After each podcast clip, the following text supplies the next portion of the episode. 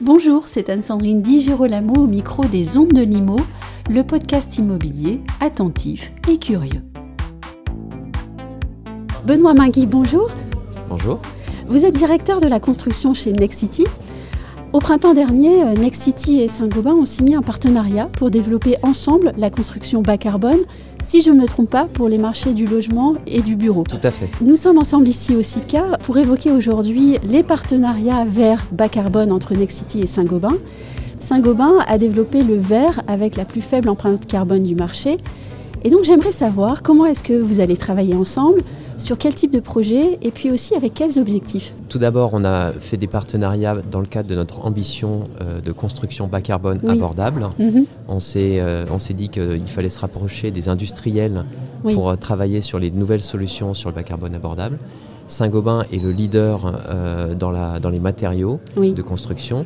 Donc on s'est dit naturellement, vu Mm. sa stratégie de construction euh, légère, euh, Mm. que c'est- on avait un alignement de nos, de nos intérêts, de nos ambitions. Et sa force sur la recherche aussi. Exactement, donc Mm. euh, une énorme R&D qui, euh, qui peut, on s'est dit, ça peut nous profiter également pour euh, mettre en place des solutions qui sont complètement performantes et adaptées.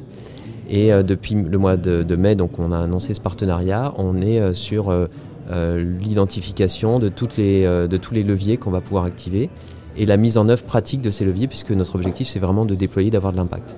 Et donc dans ces leviers, il y a le verre bas, ca- euh, bas Oui. carbone de Saint-Gobain, euh, donc qu'ils ont développé et qu'on va mettre en place sur le carré invalide, Oui. donc qui est notre premier projet sur lequel on le met en place, hein, l'ancien siège de la région Île-de-France.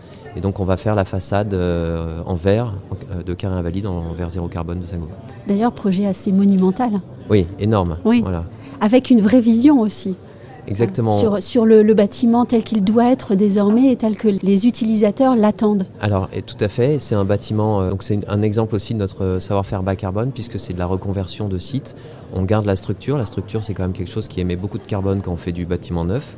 Et donc, euh, on garde cette structure et on va rajouter un levier bas carbone, puisqu'on rajoute le, le verre zéro carbone. Ce matin, on a entendu Jean Jouzel qui a énoncé la chose suivante. Il disait si on garde le mode de construction actuel, eh bien, on restera encore en dessous des objectifs de neutralité carbone en 2050.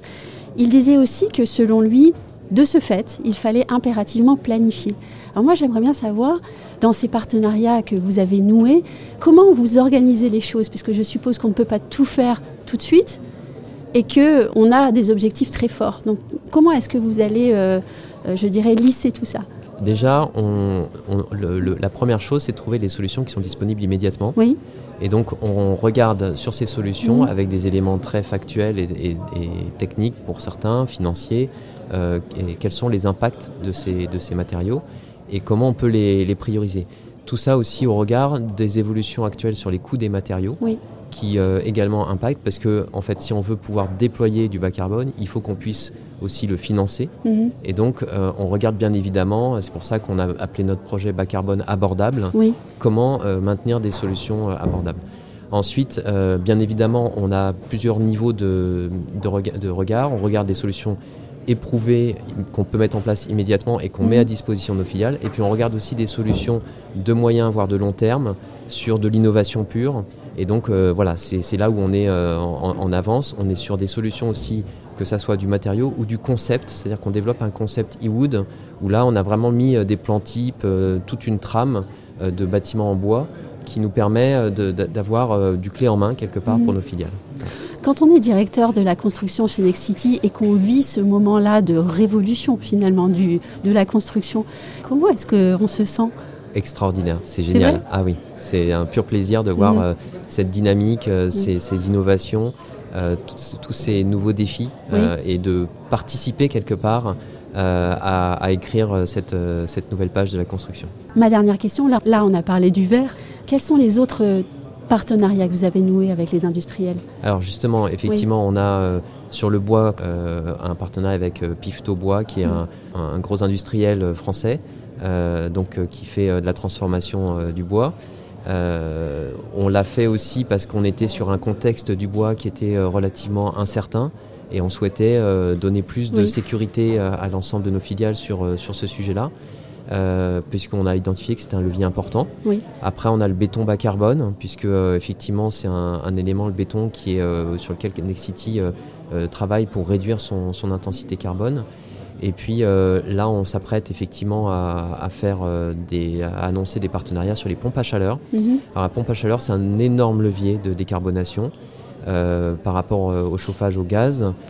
C'est un levier qui réduit donc, qui prend la, chaleur de l'air, donc qui va réduire finalement les besoins en, énergie, qui prend pour les besoins résiduels de l'électricité, qui est très décarbonée en France, mhm. et qui va en plus protéger le portefeuille de nos clients puisqu'ils euh, vont faire des économies d'énergie. Et à terme, en plus, on va pouvoir euh, offrir un autre service qui est celui du rafraîchissement, euh, qui est permis aujourd'hui par la pompe à chaleur, qui n'est aujourd'hui pas permis par le chauffage au gaz. Et on comprend bien avec tout ça que c'est une vision globale, le travail sur le bas carbone. Tout à fait. Merci beaucoup, Benoît Magui. Merci.